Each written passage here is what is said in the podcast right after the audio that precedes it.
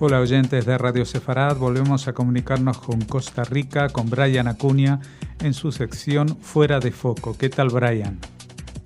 Hola Jorge y a todos los amigos de Radio Sefarad, un gusto como siempre estar con ustedes en esta columna.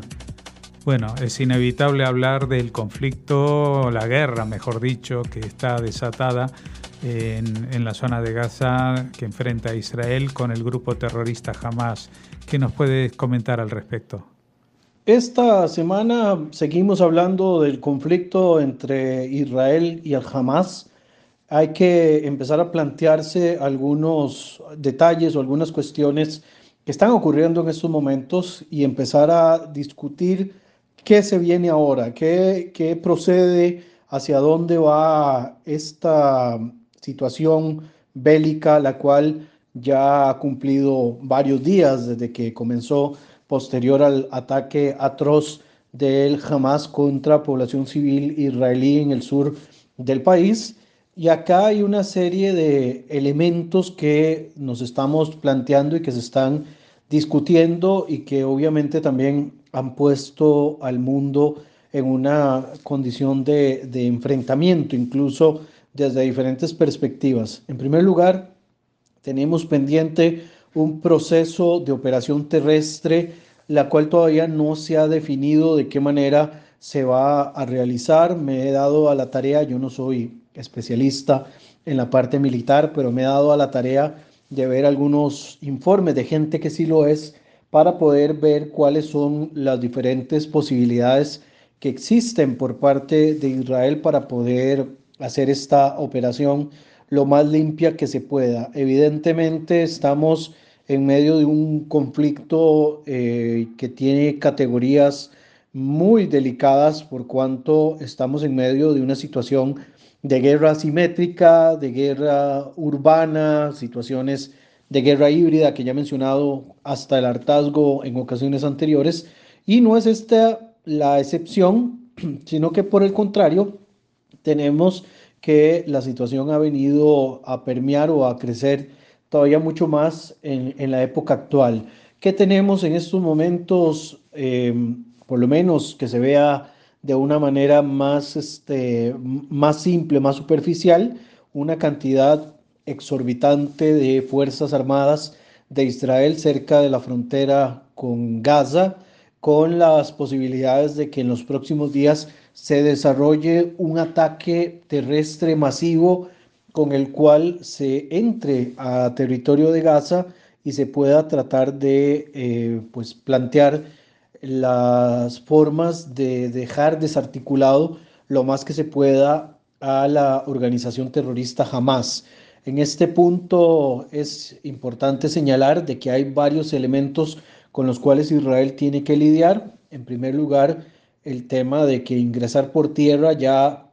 significa tener que arrasar zonas eh, urbanas que ya muchas están dañadas debido a los, a los constantes bombardeos que se han dado en, las, en los últimos días. Eh, pensar que todavía hay población civil eh, que se mantiene en estas áreas, algunas obligadas por el propio Hamas a quedarse de, de manera pues técnicamente obligatoria, como ya lo mencioné, y que se sientan de algún modo que no tienen hacia dónde partir, algunos no tienen las posibilidades tampoco de movilizarse y esto ya expone a una parte de la población a sufrir los embates de, de la situación bélica, principalmente aquellos que viven en los denominados campos de refugiados ubicados en el norte. Por otra parte, también hay que entender que en medio de una guerra urbana vamos a tener mezclas de población civil con eh, miembros del Hamas que van a procurar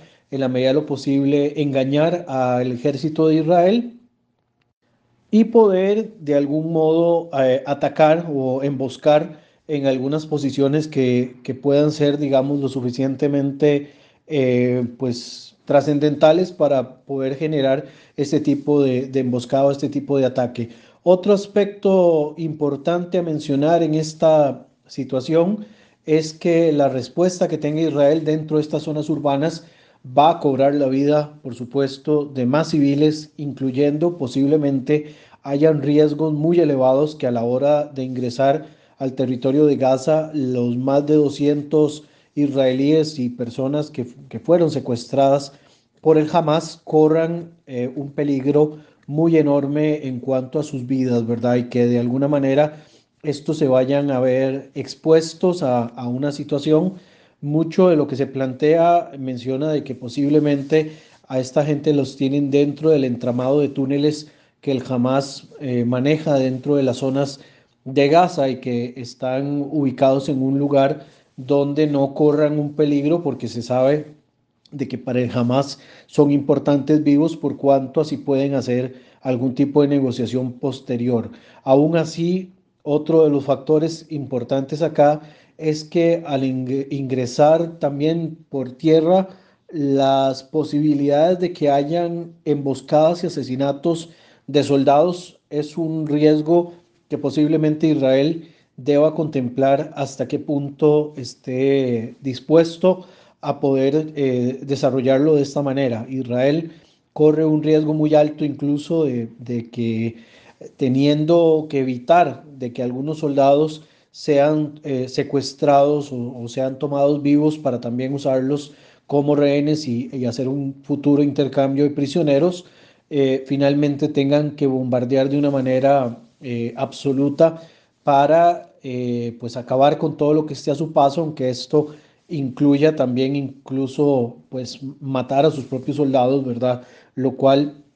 por supuesto, dentro de ningún ambiente de, de guerra es una, una situación normal, pero evidentemente en una circunstancia de guerra irregular como lo es esta, es una situación que puede definitivamente ocurrir o que, o que tenga que plantearse que pueda pasar. ¿Qué más hay, hay eh, pensado? Que posiblemente se esté atrasando la operación terrestre por varios motivos. Uno de estos es las posibilidades de que los aliados de, de Israel en la región, principalmente los Estados Unidos, que tienen bases militares en diferentes países del Medio Oriente, que tienen operaciones puedan protegerse porque esto va a activar algunas células islamistas que están a favor de alguna forma no solamente del Hamas como organización, la cual pues tiene apoyos muy específicos de eh, organizaciones vinculadas propiamente a la República Islámica de Irán, pero sí a la causa palestina y que esto encienda algunos de estos grupos islamistas a querer atacar posiciones de Estados Unidos dentro del Medio Oriente. Entonces, queriendo resguardar a estos, hay un, atraso en cuanto a la operación por tierra y por otro lado, posiblemente también no se esté pensando en una escalada eh, masiva con cientos de miles de soldados, sino que lo que se pretendan es hacer algún tipo de ataque con comandos especiales para eh, desmovilizar lo más que se pueda la, pueda la parte operativa del Hamas, golpear las bases de donde tengan eh, pues concentradas la mayor cantidad de armas que ellos puedan tener, algunos almacenes, algunas lanzaderas y demás, y bases también o cuarteles generales donde ellos este, generalmente estén ubicados o trabajando. Y por el otro lado también tratar de asesinar a la mayor cantidad de miembros de la organización hasta poder desmovilizarlas desde el punto de vista operativo. Hay algunos eh, personajes por ahí que van a ser buscados y este, dados de baja. Eh, evidentemente para Israel es fundamental dar de baja no solo a líderes del Hamas, sino también a líderes de la yihad islámica y desmoralizarlos a tal punto de que no se puedan eh, restablecer o regresar a una posición anterior. O sea, no, no va a ser fáctico o posible que Israel del todo eh, acabe con el Hamas. Esto es operativamente muy difícil, pero eh, sí pueden lograr desmoralizarlos de tal manera que por lo menos mantengan un perfil de menor poderío del que tienen en la actualidad. Y por eso también se explican que las operaciones no solo están funcionando en Gaza, sino que se están dando también operaciones muy puntuales en las zonas de Cisjordania, donde lo que se está buscando es golpear al liderazgo del Hamas en Cisjordania para que éste eventualmente no tome la batuta de aquellos que puedan eh, caer en estos días eh, a manos de Israel. Entonces, las intenciones de toda esta operación en la parte del liderazgo es, decían por ahí en una frase, es cortarle la cabeza a la serpiente. Hay también operativamente un problema importante que es que no todo lo que está ocurriendo en Gaza está dirigido desde Gaza, sino que mucho del liderazgo de importancia de los palestinos que los hacen actuar eh, de esta manera provienen con mandatos de afuera. Y ahí tenemos los casos de Ismail Haniyeh y de Khaled Meshal, así como otros líderes del Hamas que se encuentran fuera directamente de los territorios y que eventualmente esto eh, sea una de las situaciones por las cuales no, no sea tan fácil poder acabar con la fuerza ideológica que tiene el Hamas, ¿verdad? El Hamas, recordemos que más allá de ser solo una organización política, es una organización de corte ideológico, militar y, religioso, y ante ideas de este corte, eh, la única forma de poder sobre, sobrepasarlo, de poder este, tener una capacidad de desmovilizarlo, es plantear una ideología que venga a sustituir este que dé mayores esperanzas. Recordemos que de alguna manera el Hamas eh, aparece como una respuesta a la inoperancia de las autoridades de la OLP y posteriormente el liderazgo de la Autoridad Nacional Palestina en manos de Fatah,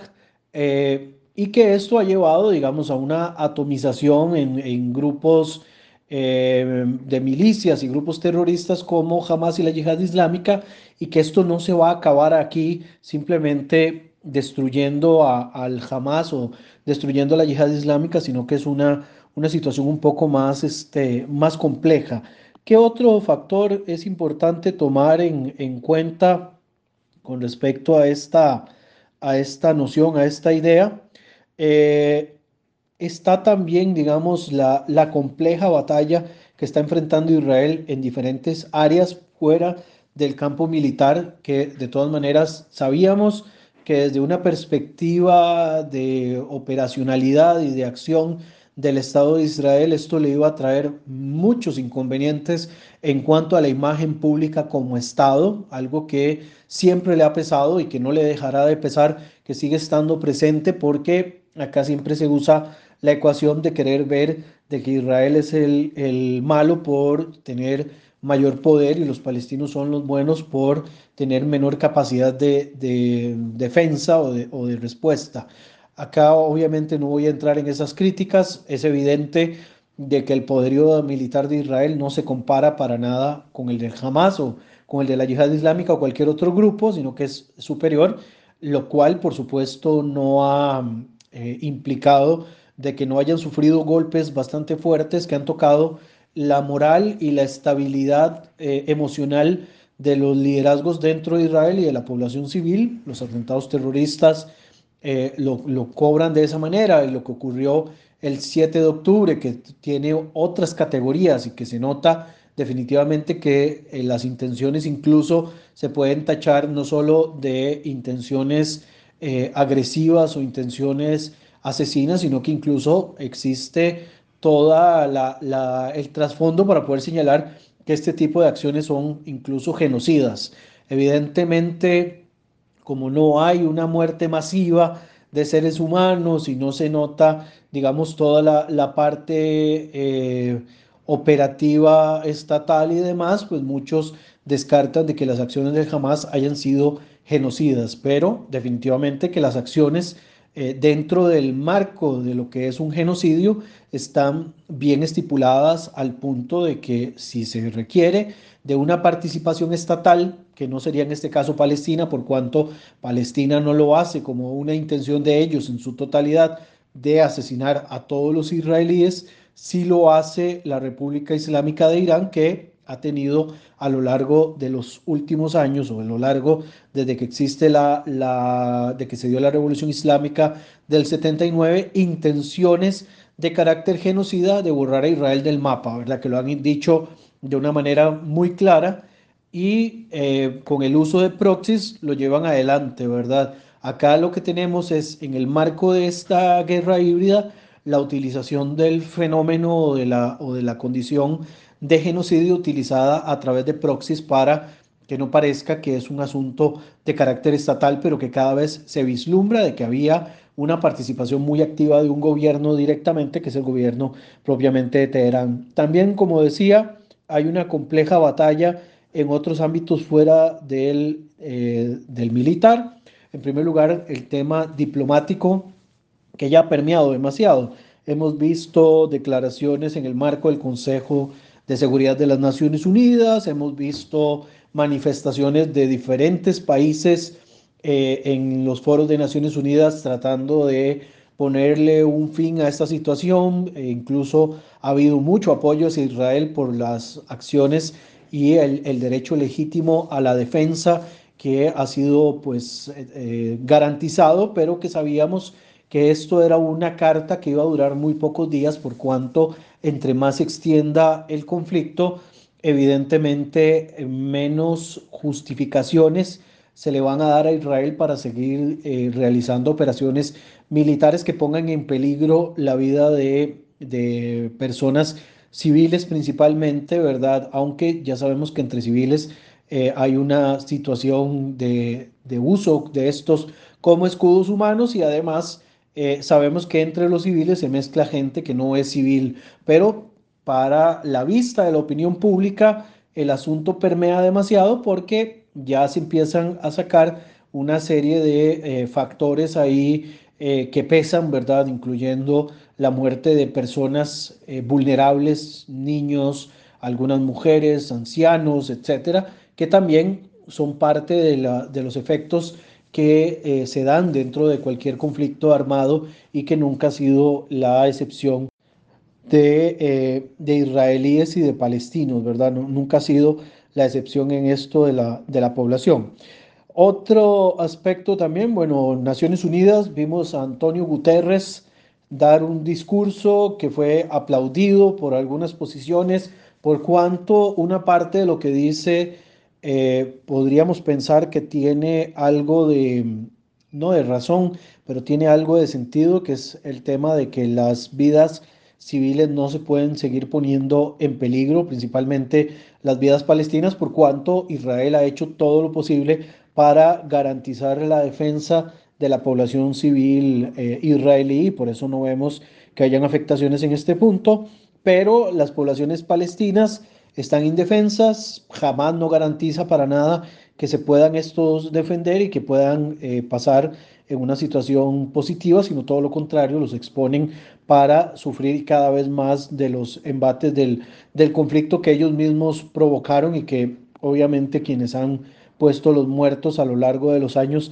ha sido propiamente la, la población civil palestina, en este caso de Gaza, sea que estén a favor o no del Hamas. Lo cierto del caso es que eh, son los que ponen los muertos y desgraciadamente esto permea demasiado. Sin embargo, también en la, en la mm,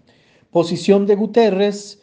eh, una de las frases que utiliza en algún momento de decir que lo que pasó el 7 de octubre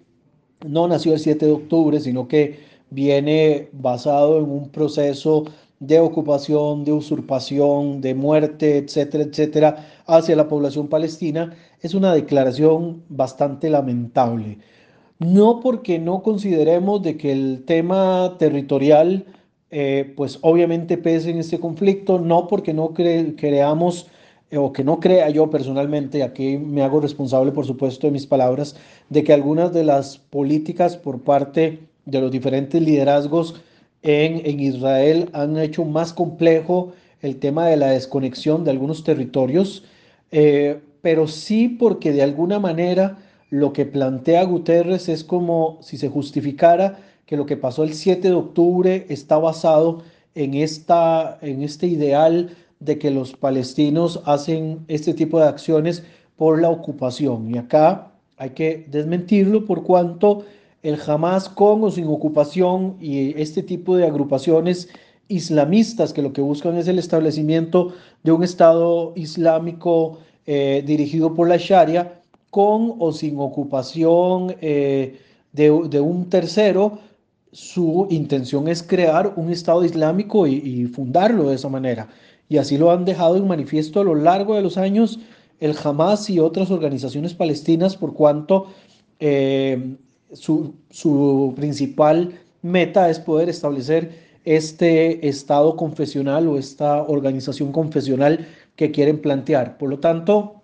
de alguna manera, eh, lo que Guterres hizo fue blanquear las acciones del Hamas. Él dice que fue mal interpretado. Yo siento que utilizó muy mal el orden de las palabras para dar a, entender. Yo puedo comprender el tema de la, de, la situación humanitaria, pero por el otro lado no puedo justificar en lo más mínimo las acciones del Hamas. Bajo ninguna circunstancia no se respondían, no se, no se justificaban bajo ninguna circunstancia y por lo tanto las palabras de Guterres no están bien recibidas. Evidentemente habrán quienes aplaudan a Guterres, en especial aquellos eh, activistas de derechos humanos de Cafetín, ¿verdad? Kenneth Roth, por ejemplo,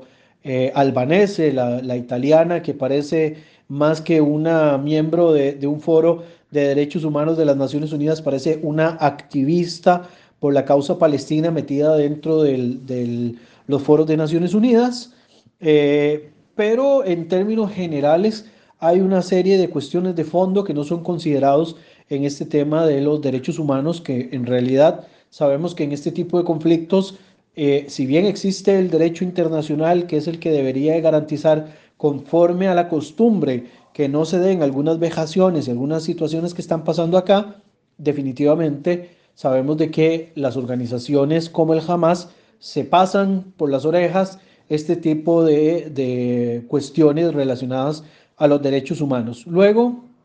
eh, por supuesto, no vamos a negar de que en estas circunstancias vayan a existir también abusos y que haya también acciones que están en contra del derecho internacional. Lo que me lleva también a entender de que no todos los países que se han manifestado, ya sea a favor o en contra de este conflicto, tienen una eh, moral para poder hacer críticas. Y entre esos está el caso de Turquía. El gobierno de Recep Tayyip Erdogan han hecho una serie de, manifestaciones bastante pesadas con respecto a lo que está pasando entre Israel y el territorio de Gaza y, contra el Hamas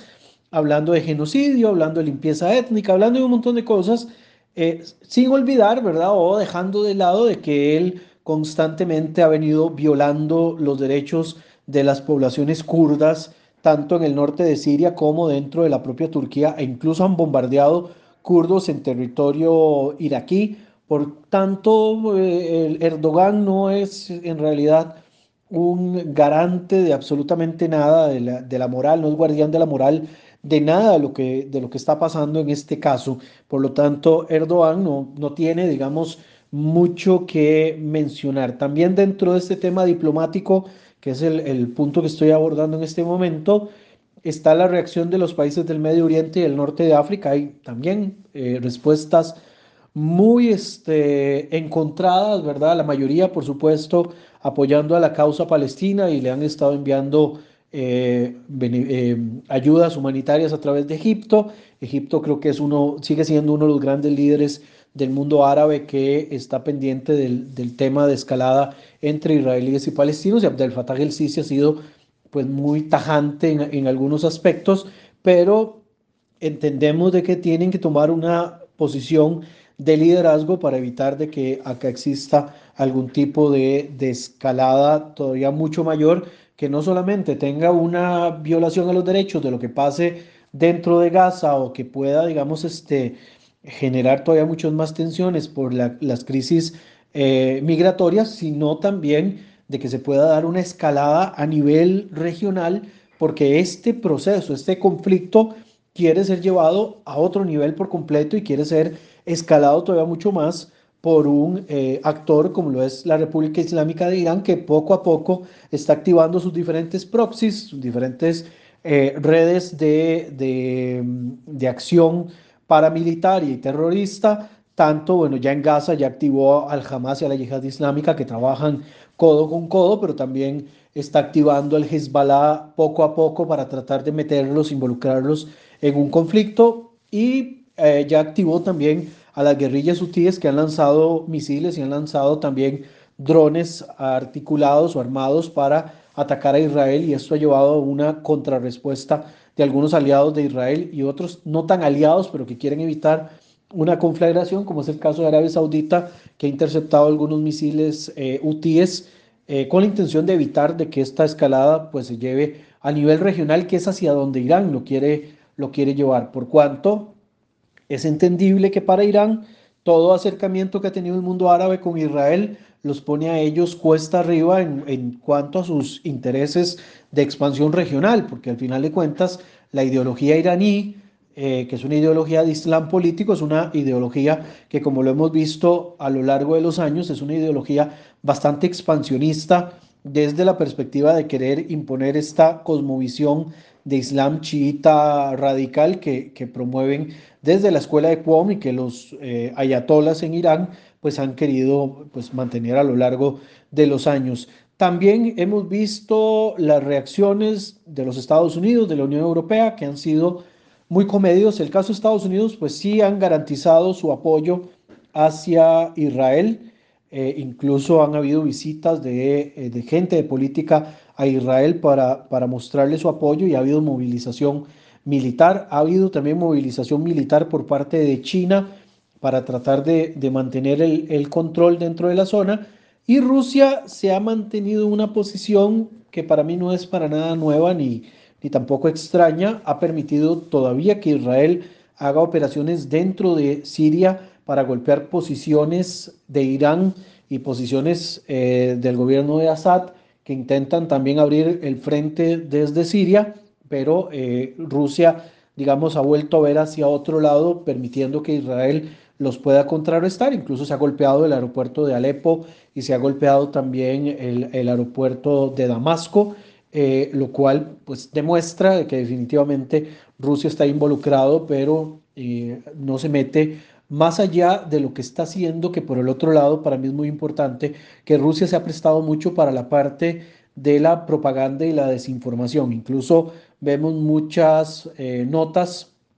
hechas por Russia Today, que es o RT, cualquiera de los dos, que hay, hay, la doble función, o Sputnik, por ejemplo, que son todos medios asociados al gobierno ruso que han estado haciendo propaganda a favor no tanto de los palestinos, sino más bien como em, tratando de manchar la imagen de Israel, porque para ellos también es funcional poder hacer esta mancha, porque así, eh, si a Israel no se le critica a nivel internacional, por las acciones que esté realizando en Gaza, a ellos, dentro de su imaginario, no los deberían de criticar por las acciones que puedan estar realizando en Ucrania. ¿verdad? Ojo, estoy planteando de que esta es la forma en la que ellos lo venden para tratar de generar simpatías hacia sus acciones con respecto a las acciones que, que hace Israel para que se crea de que lo que ellos hacen no es tan atroz como lo que está haciendo Israel, por ejemplo, en la franja de Gaza. Es una, una forma de utilizar la guerra como una, un, canal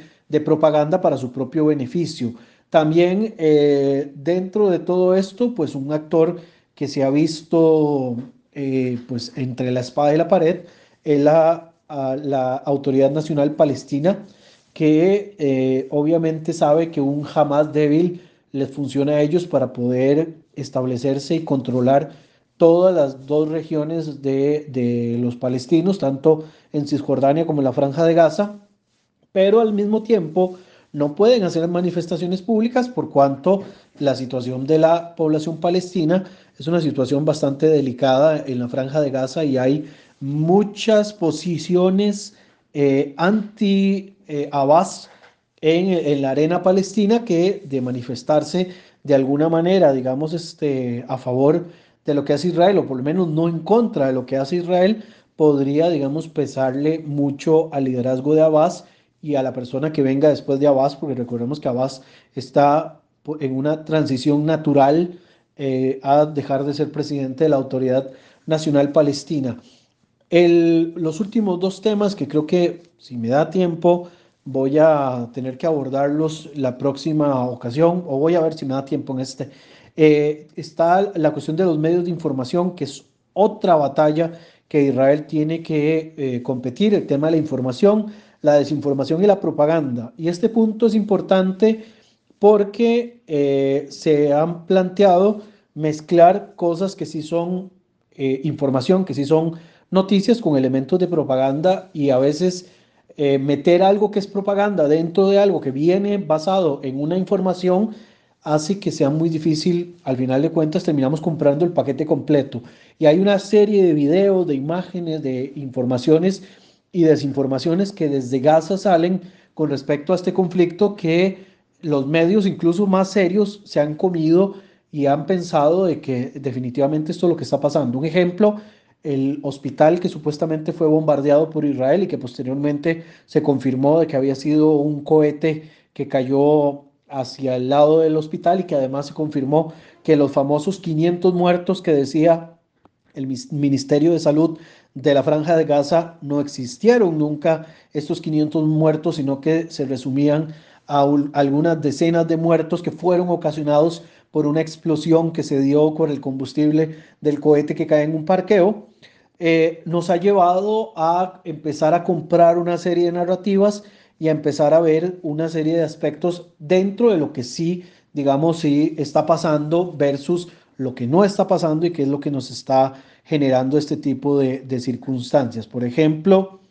eh, en cuanto al tema de las narrativas, de la cantidad de muertos, de la cantidad de personas. Lo que escuchamos, por ejemplo, gente que dice que en Gaza se ha utilizado hasta un cuarto de lo que se utilizó de bomba para golpear en Hiroshima y Nagasaki. Bueno, si vemos los números de la cantidad de muertos con respecto a Hiroshima y Nagasaki, no se llega ni siquiera a un cuarto, ¿verdad? Pensemos en un cuarto de, eh, de los efectos de la bomba Hiroshima y Nagasaki que mató a unos 235 mil personas, un cuarto de eso. Evidentemente no estamos en ese número en estos momentos. Y además que hay que considerar que el tema de los números en este caso podrían estar siendo manipulados por cuanto la persona que comparte la información es la misma persona, son las mismas, las mismas personas que dijeron que se había bombardeado un hospital y que se habían generado 500 muertos. No habría nada de extraño y no sería la primera vez que desde Gaza, que la información es filtrada totalmente por el Hamas, se inflen los números. ¿Esto quita que hay una crisis humanitaria en Gaza? No, no lo quita. Hay una crisis humanitaria en Gaza basado en el tema de que tienen pocos alimentos, poco acceso a agua o agua contaminada, que tienen poco combustible, combustible que necesitan para generadores eléctricos que se utilizan en hospitales, etcétera, etcétera, etcétera. Esto sí está pasando y es uno de los grandes dilemas del tema humanitario con respecto a Gaza, pero hay mucha propaganda que se utiliza al respecto y que eh, definitivamente ensucia todavía mucho más la, eh, la imagen, no solo de Israel, sino la imagen de lo que está pasando realmente y, este, y empieza a justificar de alguna manera las, las acciones del Hamas o empezamos a suavizar nuestras posiciones con respecto al Hamas. En cuanto a posibilidades de escalada mayor,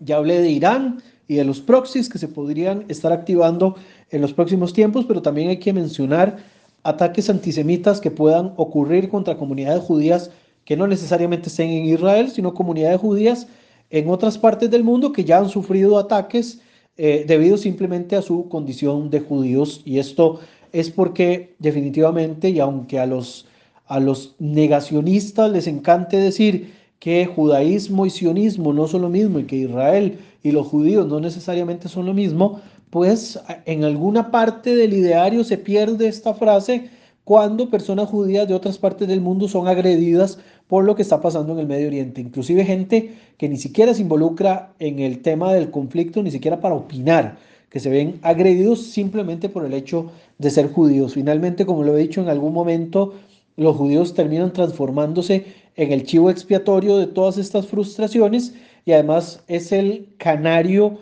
en la jaula eh, de los problemas sociales que buscan siempre un chivo expiatorio sobre el cual descargar sus frustraciones. Y ya para cerrar, eh, pasándome algunos minutos con respecto a lo que generalmente eh, hago de columna, evidentemente habrá una presión a lo interno de Israel sobre el gobierno para ver qué va a pasar en cuanto a la operación militar. Eh, terrestre que se va a realizar o no, si se va a hacer una operación especial de rescate de los secuestrados y después una operación especial para asesinar a los mayores líderes del Hamas y desmovilizarlo eh, moralmente por completo. Y también tiene que haber una respuesta y una investigación con respecto a qué fue lo que falló el 7 de octubre que nos tiene en la condición actual. Pero fuera de todo esto, una parte importantísima es considerar eh, qué es lo que está pasando y hasta dónde debe llegar Israel sin que su imagen termine, digamos, no solo de verse golpeada, sino que se pueda justificar de muchas maneras poder llegar hasta las últimas consecuencias para ponerle fin a una organización como el Hamas que ha demostrado que en realidad es bastante dañina, que le importan muy poco los palestinos al punto de que incluso han permitido que sea arrasada una gran parte de la franja de Gaza con tal de seguir con su operacionalidad y que se esconden como topos dentro de cuevas. Y por el otro lado también Israel pues tiene que eh, entender de que ellos pues no son eh, para nada o no están ni cerca siquiera de ser como aquellos que les atacó el 7 de octubre y por lo tanto sabemos que la moral en este caso eh, de las Fuerzas Armadas tendrá que ponerse en una balanza para evitar de que el asunto permee todavía mucho más allá.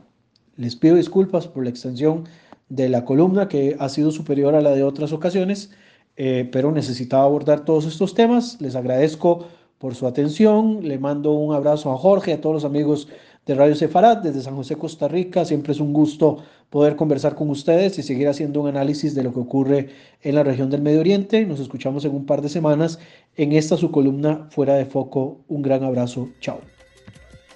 Muchas gracias por habernos atendido y hasta la próxima.